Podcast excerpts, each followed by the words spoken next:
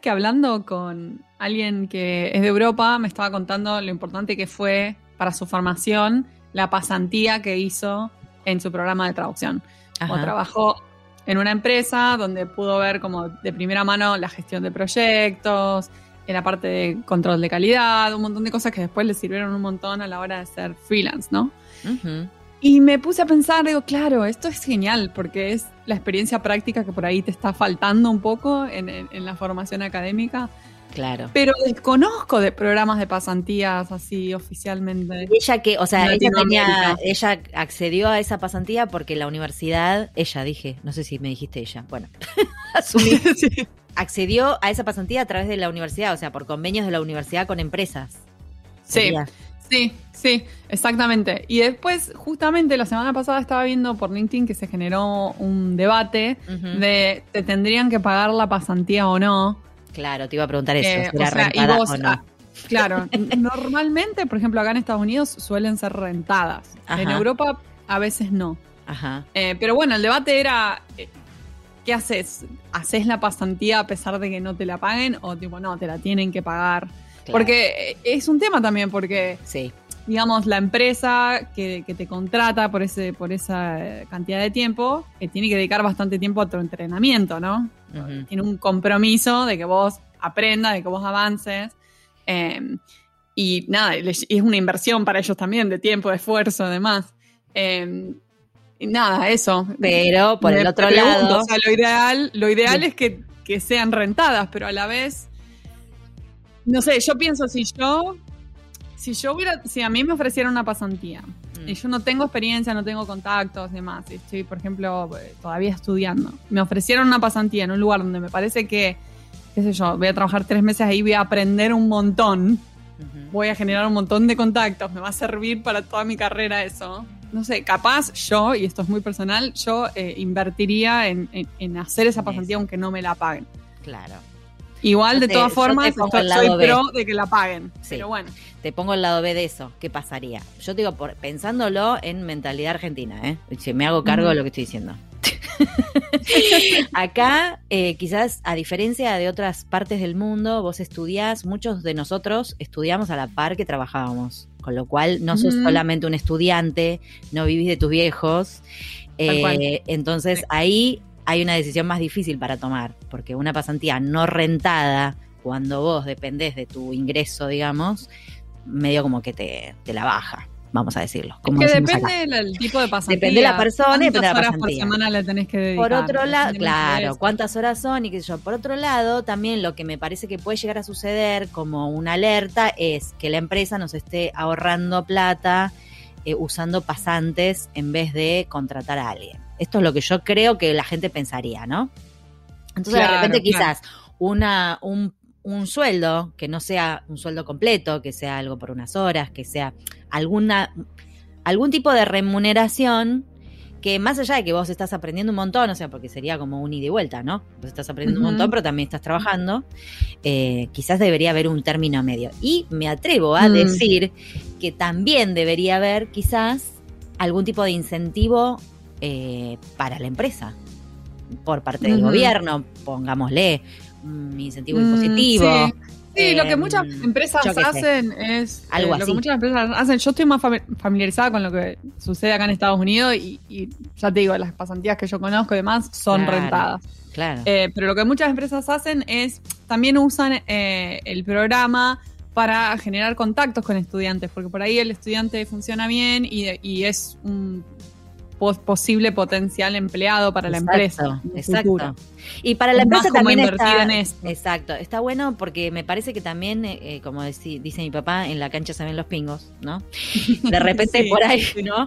Tenés las mejores notas, te, te recibiste con eh, nada, vítores, pero a la Sí, hora de en la laburar, práctica no, sí. eh, no todo el mundo, claro, digo, o sea, ¿entendés? Entonces, me parece que, Sí. yo me acuerdo, mira, esto más allá de que no iba, en ese momento no, no había pensado ser traductora, cuando yo terminé la secundaria, mi secundaria era mm, eh, enfocado a contabilidad, digamos. Bueno, porque mi papá es contador y siempre me taladró la cabeza que hace el perito mercantil. Bueno, hago el perito mercantil. Odié la contabilidad y todo lo que iba con eso. Este, y cuando terminé, terminé con buen promedio y qué sé yo, me llamaron del colegio a mí, a tres, cuatro más, que una de las Big Six, en ese momento eran Six, Price, Waterhouse y todas esas, bueno, esta era Price, eh, buscaba eh, gente recién recibida de la secundaria para pasantías remuneradas si es que tenías pensado seguir una carrera en esa línea.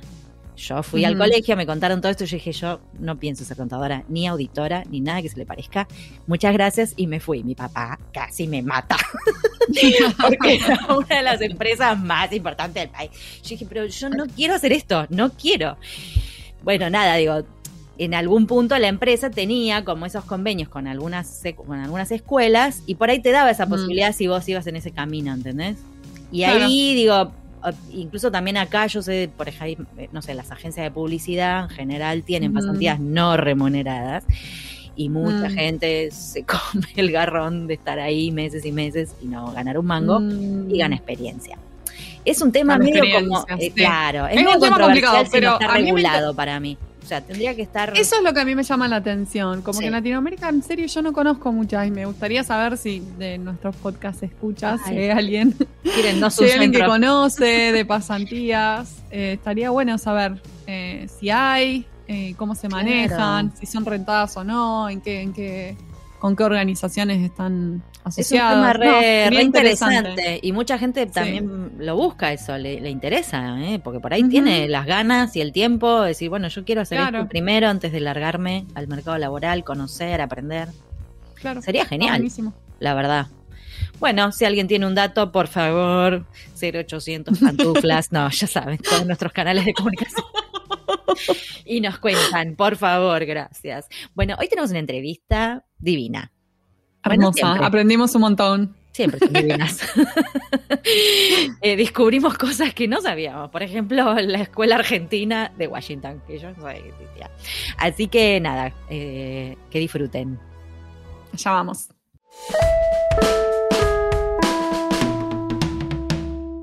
Hoy tenemos el agrado de entrevistar a Andrea Castelluccio. Ella es traductora pública de la Universidad de Buenos Aires, completó un programa de maestría en literatura y lingüística en Michigan y luego un doctorado en estudios hispánicos en la Universidad de Illinois, Chicago.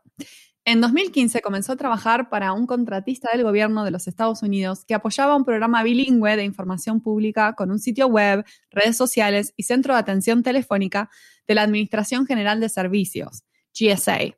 Durante su etapa en GSA se reestructuró la página web para que sea más accesible, incrementaron el tráfico en las redes sociales con mensajes dirigidos a los diferentes grupos inmigrantes y optimizaron los intercambios entre los agentes de atención telefónica y el público en general que se comunica.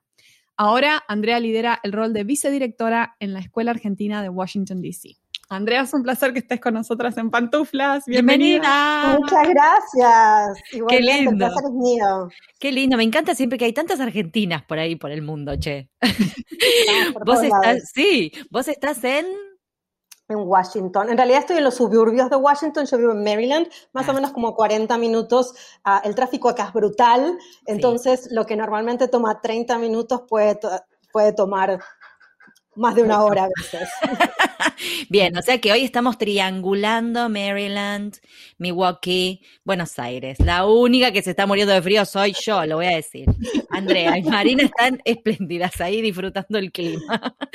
Bueno, este, un placer tenerte acá. Eh, la pregunta obligada es si tenés puestas las pantuflas.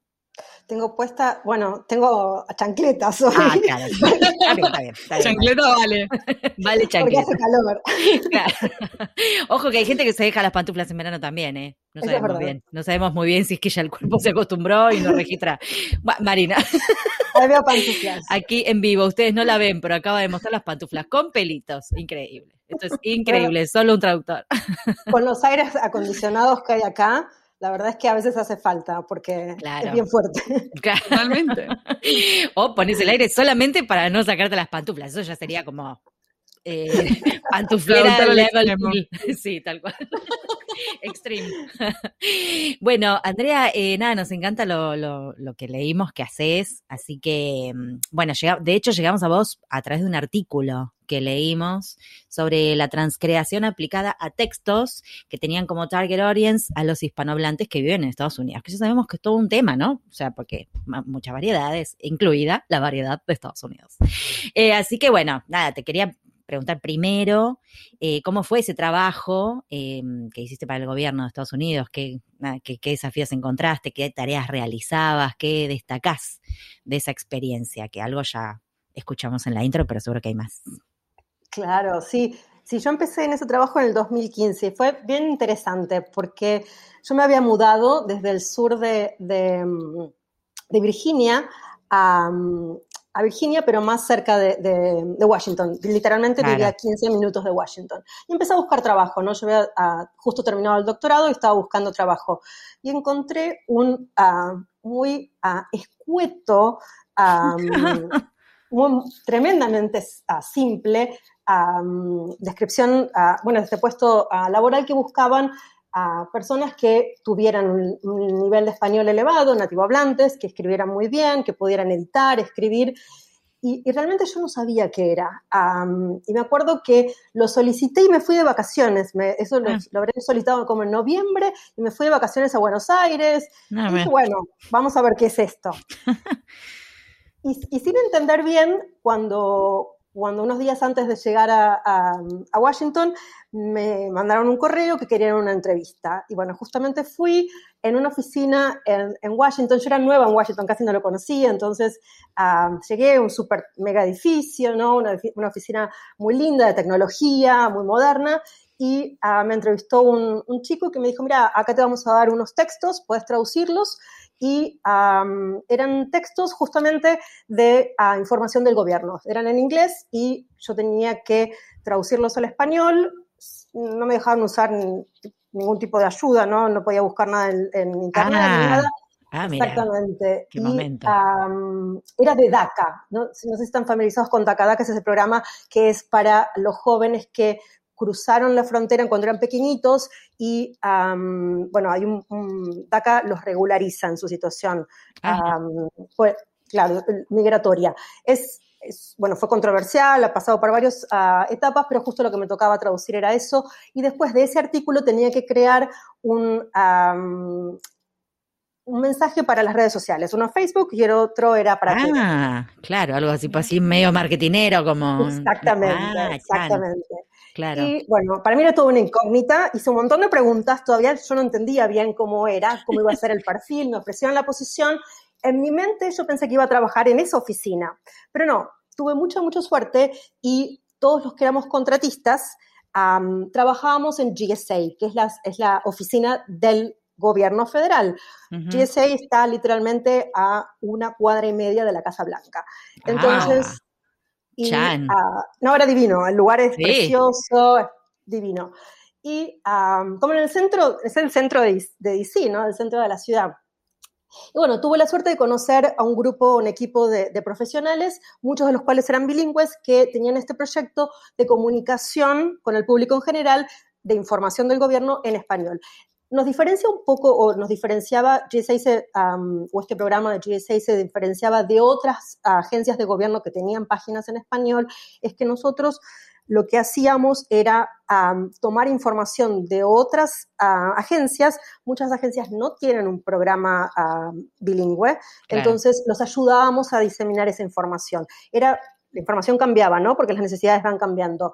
Y uh, justamente la misión de, de, USA Gov, que es la página web y el centro de, de información de GSA, es um, diseminar información que la gente necesita. Y la idea es acercarse al público de, de, la forma en que el público quiere recibir esa información, que es súper importante, ¿no? Nuevas claro. generaciones prefieren usar el teléfono, uh, otras generaciones prefieren usar un sitio web todavía hay gente que quiere llamar por teléfono y necesita ese contacto sí. con la persona, ¿no? Y conversar y contarle sus, sus bueno, su, su, su, desafío, su situación. Pero la idea es que con USA Gov sea ese primer paso para que el gobierno te ayude. Eso me parecía fantástico, ¿no? Porque es el gobierno al servicio de, la gente, ¿no? ¿Qué necesitas? lo que debería ser.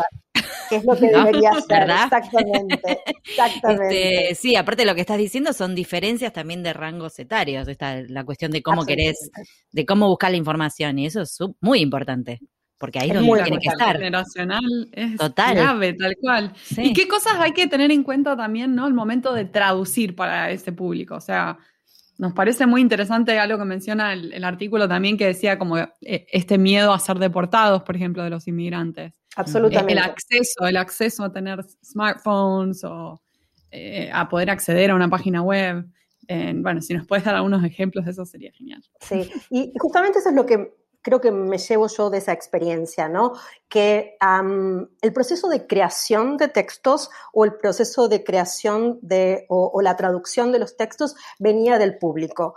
¿Qué preguntaba el público? Que después se convertía en un artículo para el sitio web o una serie de mensajes para las redes sociales. Y como vos decís, si surgían una serie de preguntas en el centro de telellamadas sobre determinado tema, el equipo se juntaba, el equipo de, escritores y editores se juntaba, creaban esta pieza, ¿no? Que respondía a muchas de esas preguntas y llegaba el momento de traducirlo al español. Ahí estaba más, ese era más mi rol, ¿no? Tanto editando como escribiendo en español. Y la idea es que ah, no todo lo que le sirve al público en inglés le va a servir al público en español. Lo que la cantidad de cosas que yo he aprendido sobre el público en inglés y el público en español es, increíble, ¿no? Ah, una de las cosas que a mí más me choqueó, por ejemplo, es que el nivel de lectura del, ah, en Estados Unidos, el medio, es entre séptimo y octavo grado en inglés. Ese es el medio. Es decir, que un texto que produce el gobierno no puede estar muy elaborado, no puede ser hecho para alguien que tiene un título universitario. Tiene que, tenemos que variarlo, tenemos que hacerlo accesible y eso es un gran empuje dentro del gobierno que me parece una, una iniciativa fundamental, ¿no? Porque cuántas veces nos pasa que lees algo y decís, bueno, a ver qué es Qué entreverado que es esto, quién lo escribió, el enemigo, sí. Claro. Eh, de esto hablamos justamente con Romina Marasato el año pasado, no, el año pasado no, la temporada pasada, eh, sobre plain language, que es esto, lo que estás diciendo. Exactamente, exactamente. Entonces, conocer bien quién va a leer ese texto es, es fundamental, ¿no? Y en cuanto a los hispanos, el desafío es enorme, ¿no? Por lo que vos dijiste antes, Pau, que hay gente de todas partes del mundo acá, de todo el mundo hispano. Entonces, encontrar a nivel léxico, a nivel de expresiones o cómo acomodar el texto para que realmente le sirva al lector.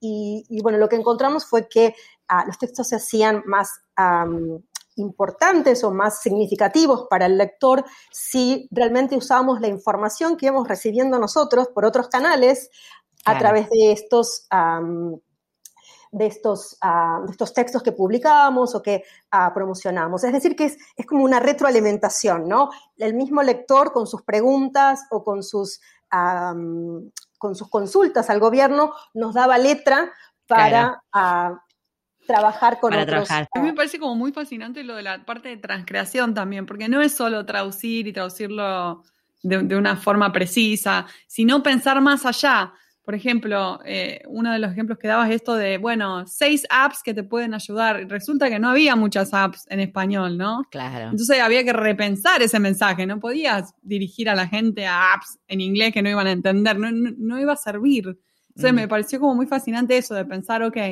¿Qué otros recursos podemos compartir que sí están en español que, les podrían servir?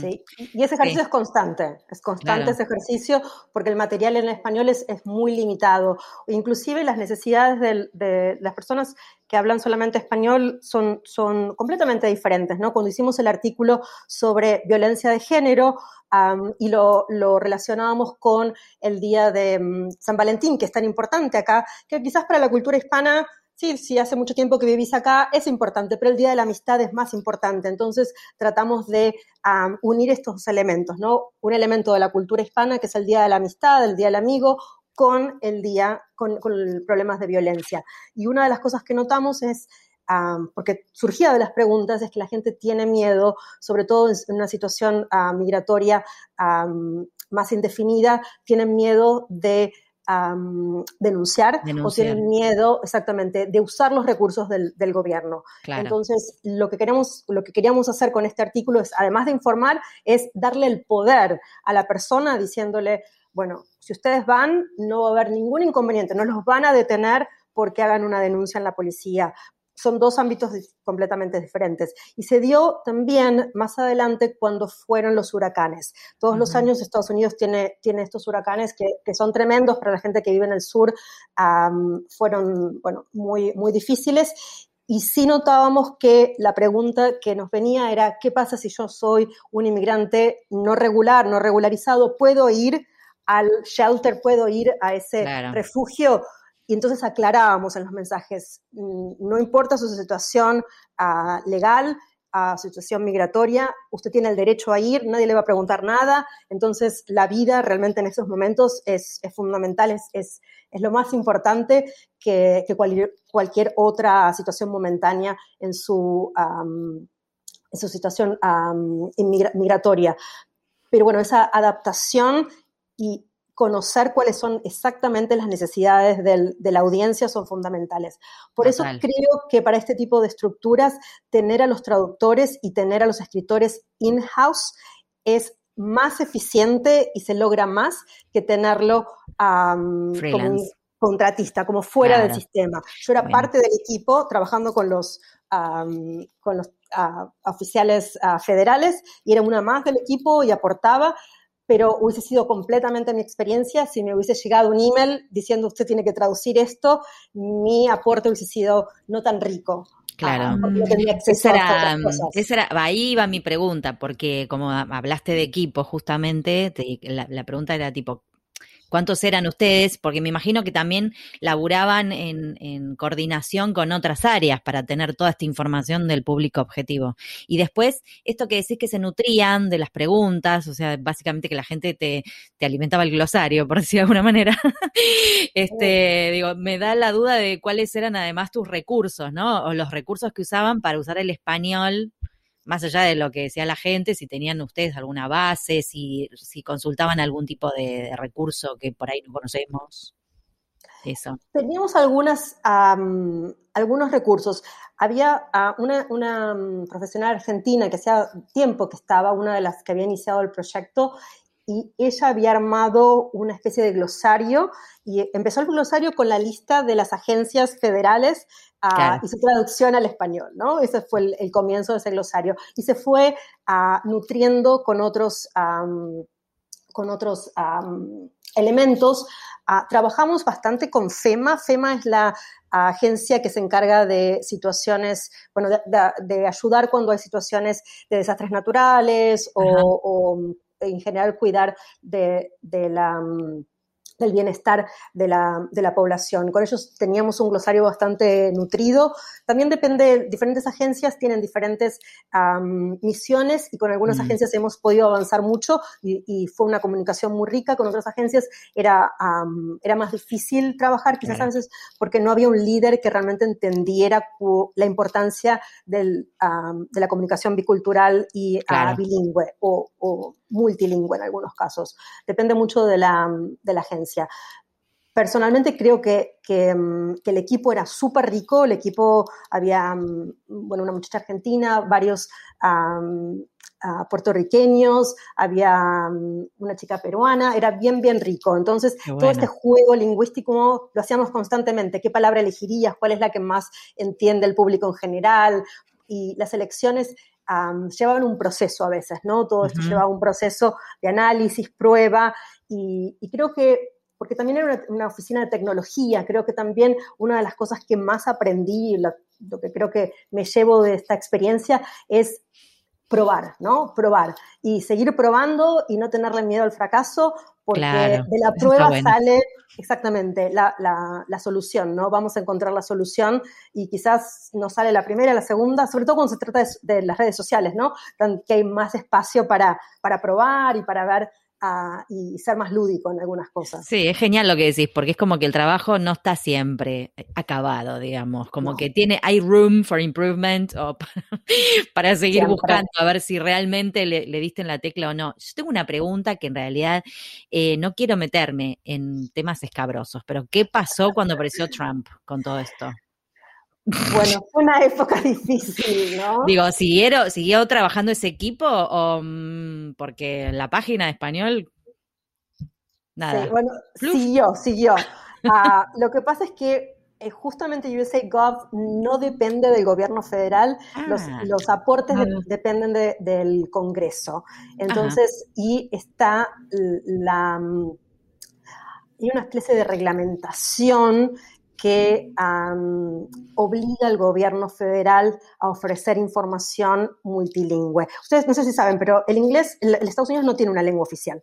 Entonces, al no tener una lengua oficial, no necesariamente todo tiene que estar exclusivamente en, inglés. Entonces, con esta reglamentación está la, puerta para ah, material en otras, en otras lenguas, que a mí me parece fundamental, ¿no? Porque realmente es un país de una gran diversidad y, cierta información es fundamental para poder sobrevivir en, Estados Unidos, ¿no? Información sobre salud. bueno, yo soy inmigrante, ¿no? El proceso de comprender cómo funciona ah, la salud en Estados Unidos, comprender cómo funcionan los impuestos en Estados Unidos, comprender... Todo eso es un proceso. Y si la información no está en tu lengua y no te sentís tan cómoda con el inglés, ¿qué opciones tenés? ¿No? Tenés que ir a un privado. Mi marido es médico y todavía no entiendo cómo funciona el sistema de salud. Hace más de 10 años que vivo acá. Bueno, igual preguntarle a un argentino cómo funciona nuestro sistema impositivo. O sea, no, quiero ni, ni pensar lo que diría un extranjero. Pero Andrea, a mí me gustaría preguntarte del, doctorado que hiciste, que fue en estudios hispánicos. Eh, ¿Nos contás cómo fue eso? ¿Qué sentís que te aportó a tu labor como traductora? Tal como cual. profesora de español tal cual. Mira, la verdad es que con una de mis primeras experiencias acá en Estados Unidos fue, yo vine a un programa de intercambio y fue la educación, ¿no? Y, me fascina cómo es la educación acá. Las universidades son fantásticas y acceder a ese tipo de, experiencias para mí fue súper enriquecedora. Y sí, yo lo hice en Chicago, el, doctorado en estudios hispánicos y, bueno, fue como bueno, es un desafío, ¿no? Sea, el doctorado es como un desafío personal, escribir la tesis es como no sé, es como llevar, como llevar una bolsa que se hace cada vez más pesada hasta el día que te dicen sí, aprobaste y te dan el título, es, es, es difícil, ¿no? Es, es, un proceso en que hay tanto descubrimiento personal, ¿no? Que cómo escribís, que pensabas que escribías bien, pero resulta que no, escribís tan bien. Resulta que se te hace un poco cuesta arriba. Exactamente. Entonces, en cuanto, bueno, el, proceso de escritura sí es algo que, voy a dar una anécdota. Me acuerdo que un día mi directora de tesis, yo le había entregado mi capítulo, feliz, ¿no? Este es mi capítulo, y me tachó, eran como 10 hojas, y me dijo, esto es una nota, nada más, una nota al pie. ¡Ay, no! y yo estaba con una depresión. Así que bueno, eso de pensar y repensar es un ejercicio que que creo que, bueno, me, ha ayudado mucho en la vida, ¿no? En el mm. momento que lo estás haciendo es traumático, es súper difícil, ¿no? Pero sí, muy frustrante. Exactamente. Pero aprendí, aprendí, creo que escribo mejor, creo que soy mejor lectora, etc.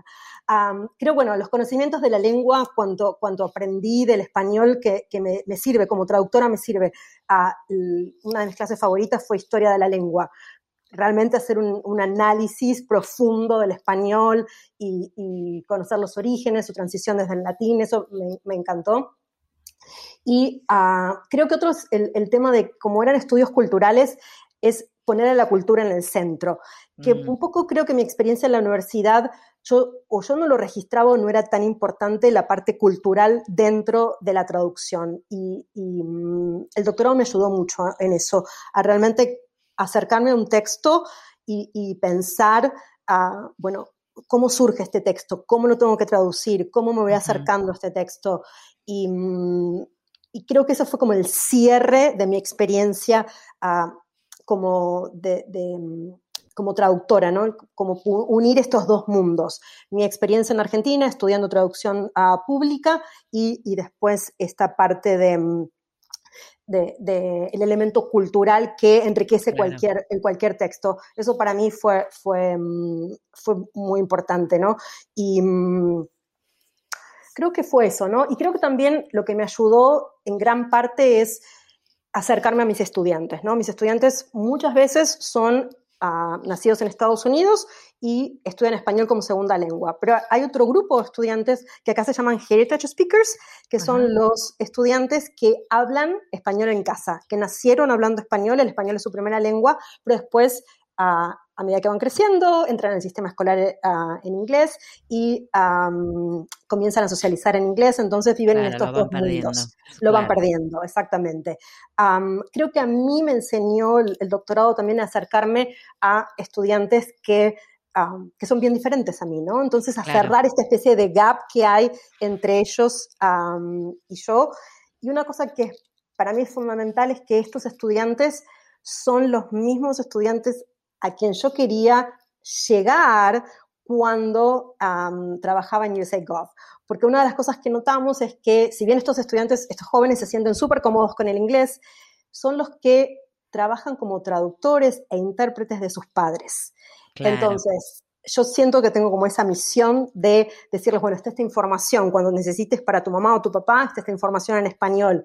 O te doy estos recursos para que hables mejor, para que puedas expresarte mejor en español, porque esos niños son una, un pilar tan grande en sus familias, son los niños que, cuyos padres no hablan nada de inglés y son los que los tienen que acompañar al médico y ayudarlos a interpretar en la, en la, cita médica, o los ayudan con los impuestos, o los ayudan con otras cosas.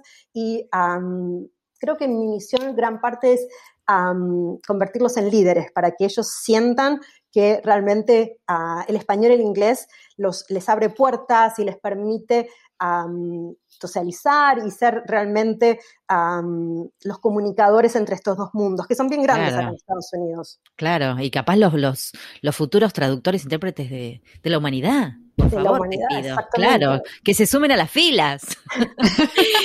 Andrea, bueno, ya que estás hablando de tus estudiantes, em, contanos un poquito eh, qué es, cómo es la Escuela Argentina de Washington, donde estás eh, como vice-rectora, ¿puede ser? ¿Vicedirectora? Ahí va. Ahí está. Eh, bueno, algo ya nos contaste de lo que es la enseñanza del español, pero no, la verdad que yo por lo menos no conocía esta institución, la Escuela Argentina de Washington. Sí, y a mí me pasó lo mismo. Cuando alguien me ah. habló de la, de la escuela argentina, dije, ¿cómo la escuela argentina? Nosotros tiene 50 años la escuela, recién. Uh, Sí, el año pasado celebramos los 50 años, por suerte me tocó estar ahí, estuve en la fiesta. Bien. ¿Te dieron, ¿Te dieron algún bocadito tradicional de Argentina? ¿Sí? Algo Una empanadita. Una empanadita. había, una colación, un alfajorcito. Creo que ese es el gran atractivo de la escuela argentina, que tiene su ah. kiosquito. Y en su ah, hay dulce de leche. Hay dulce de leche, hay alfajores. Ah, qué felicidad. A Marina se le iluminó la cara. Hasta paragüitas. No. Me encanta. Bueno, yo te digo, hace años que no como la grasa del paragüitas, pero si estuviera fuera de este país, eh, sería como, ¡ay, hay paragüitas! Me emocionaría. Claro. Es la emoción. Y las medialunas. Las medialunas. Y medialunas, sí, sí. Ay, qué felicidad. Lo mejor que, sí, es lo mejor que te puede pasar, sí. En algún momento, si se hacen una vuelta por acá, las llevo a la escuela argentina, porque es el mejor lugar para comerse unas buenas medialunas y los pebetes, que no les puedo ah. explicar, los pebetes es algo... Yo te digo que mi hermano vivió muchos años en Ibiza y había una sola panadería en el centro de Ibiza que hacía medialunas, que salían un huevo, imagínate en euros, no importa. O sea, la medialuna más cara que comí en mi vida la comí ahí. Pero mi hermano me dijo, probala, porque este chabón encontró el negocio y encima las hace riquísimas, buenísimo. Y ahí fuimos, este, como nada, no se puede vivir sin media lunas. Es, la emoción de recordar los sabores de la, de la, niñez, ¿no? Es, eso de, de, volver. Pero te cuento, la escuela argentina es, ah, es como llegar a Argentina cada vez que vas a trabajar a la escuela argentina, ¿no? es como llegar a Argentina, ¿no? Se escuchan las voces para todos los que, porque es una escuela part-time. Entonces, es un ah. programa de inmersión los sábados a la mañana.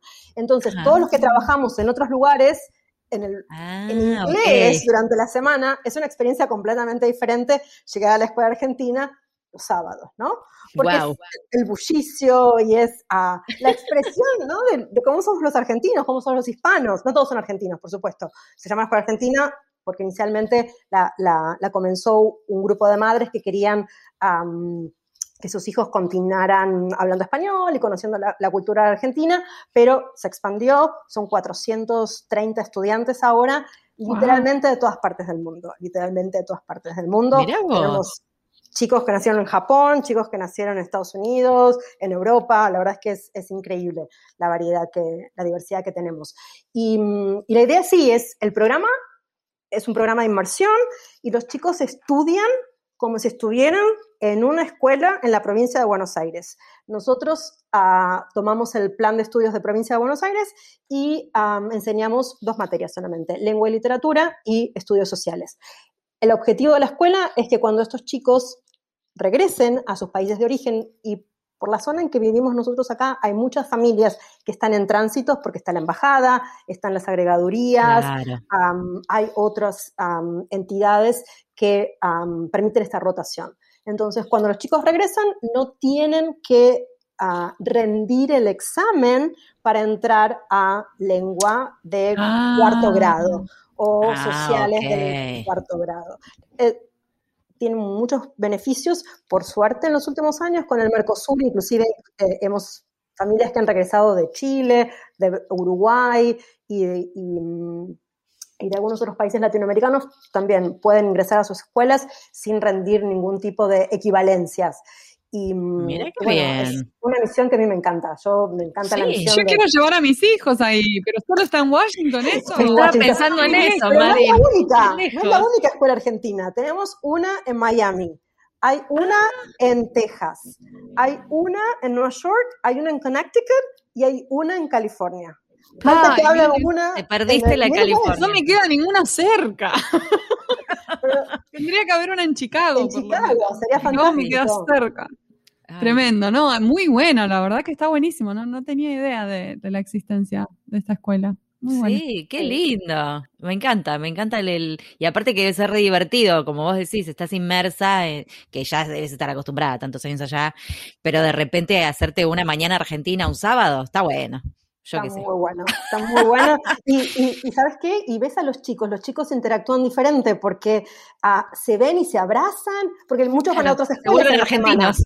Exactamente, entonces se abrazan y, bueno, ahora con COVID no podemos, pero, oh, antes era a los besos uno arriba del otro, las chicas también, entonces, que es tan diferente a la escuela americana, la escuela, los espacios en la escuela americana son mucho más grandes, es otra la interacción, pero acá los niños pueden vivir su parte hispana con sus maestros y con sus ah, compañeros. Es una experiencia fantástica. Yo voy tan contenta todos los sábados, además de las medialunas, por los amigos que tenemos, por las experiencias y, ver a los chicos que realmente, ah, no sé, su nivel de español es fantástico, ¿no? Hay chicos que, muchos chicos nunca vivieron en un país hispano, pero literalmente se dan vuelta, hablan en inglés, vuelven a girar y hablan conmigo en español. Sí, claro como si recién hubiesen bajado del avión.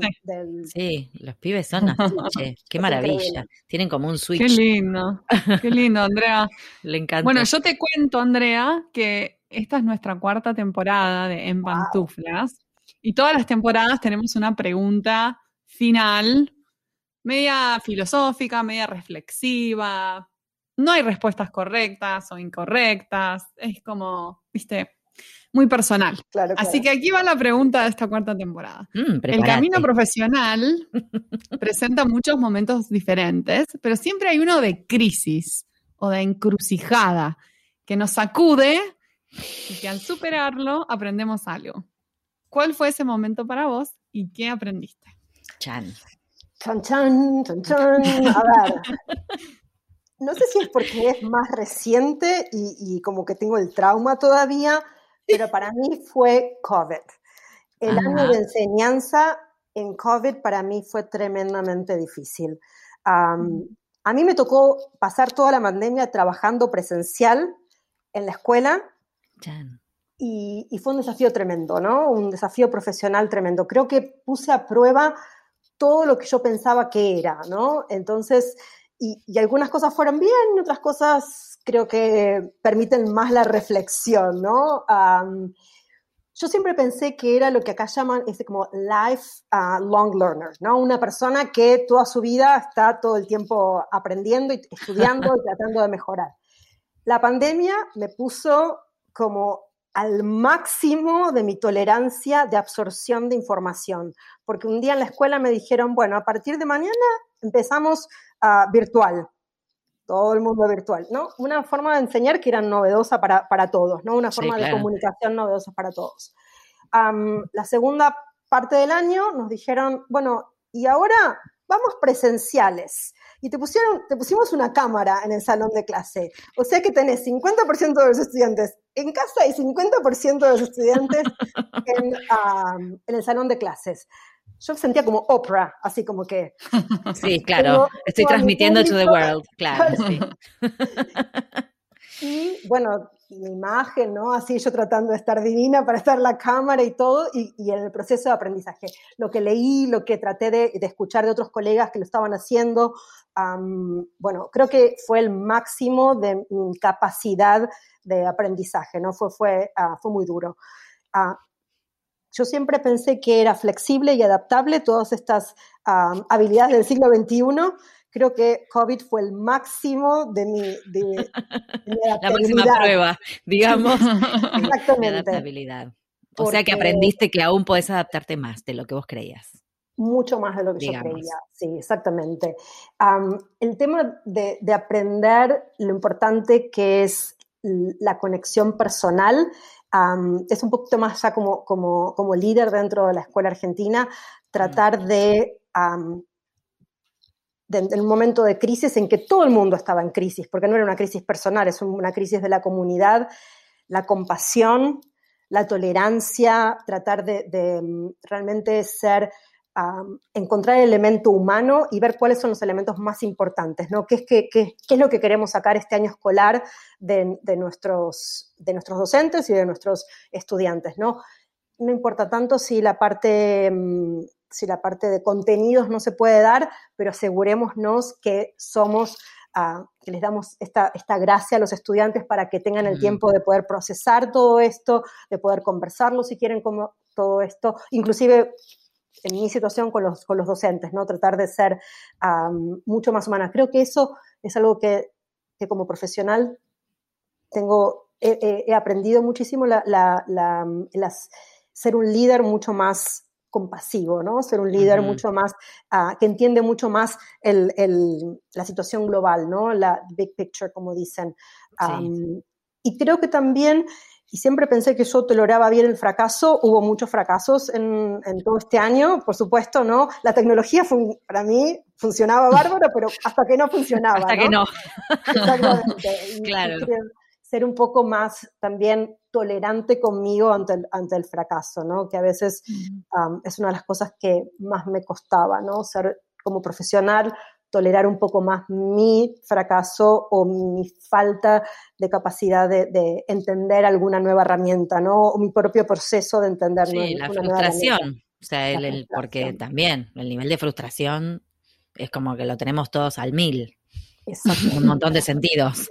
Exactamente, exactamente. Este, sí, sí, sí. Bueno, eh, la verdad que es un buen ejemplo porque creo que le va, les tocó a todos el tema de los aprendizajes de, esta divina pandemia que estamos pasando, Andrea.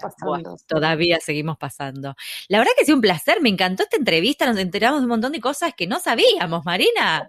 Ya la veo que, aprendemos. Gracias, Nos despacha a Washington a los, a los chiquitos. Cuando quieran, más a la escuela argentina. Este, no, ha sido un placer. Nos encantó, nos encanta tu trabajo y la verdad, un placer charlar con vos y conocerte. Mil gracias. a ustedes por su tiempo. Me encantó charlar con ustedes, conocerlas también. Y, más que bienvenidas a Washington cuando ah, quieran. Obvio. En cuanto me dejen viajar, mira, ya le prometimos a nosotros, caemos invitados. a los 150 invitados les, les prometimos le vamos a tocar el timbre. Así que cualquier día de estos te caemos. Perfecto, perfecto. todos avisados. Un beso grande. Gracias, Muchas gracias, Andrea.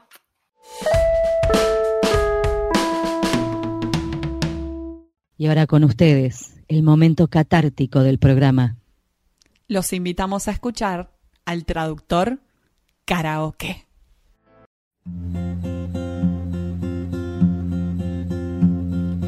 Yesterday, all my troubles seem so far away. Now this client says he cannot wait. He wants this done for yesterday. Suddenly, I don't know how to explain to him. Maybe a black hole could be the only way to travel back in time to yesterday. Why do they come to me with this nonsense request of urgency? I said you should have come a week ago if you wanted it for yesterday. Yesterday. It's not a possible delivery date. Must inform you that for me to work that way, you should have paid in advance before yesterday. you should have paid in advance before yesterday. Este fue un nuevo episodio de En Pantuflas, patrocinado por nuestro amigo fiel, MemoQ. Si sos tan fan de MemoQ como nosotras, aprovecha el 45% de descuento exclusivo para podcast escuchas. Anota este código, CAM-pantuflas45. Podés encontrar todos los episodios del podcast en nuestra página en guiondelmediopantuflas.com y suscribirte para escucharlos apenas salen en iTunes, Spotify y Google Podcast. Prohibí sorpresión en la Argentina, me sorprende en Los Ángeles, Marín, Buenos Aires, pantuflas al virus.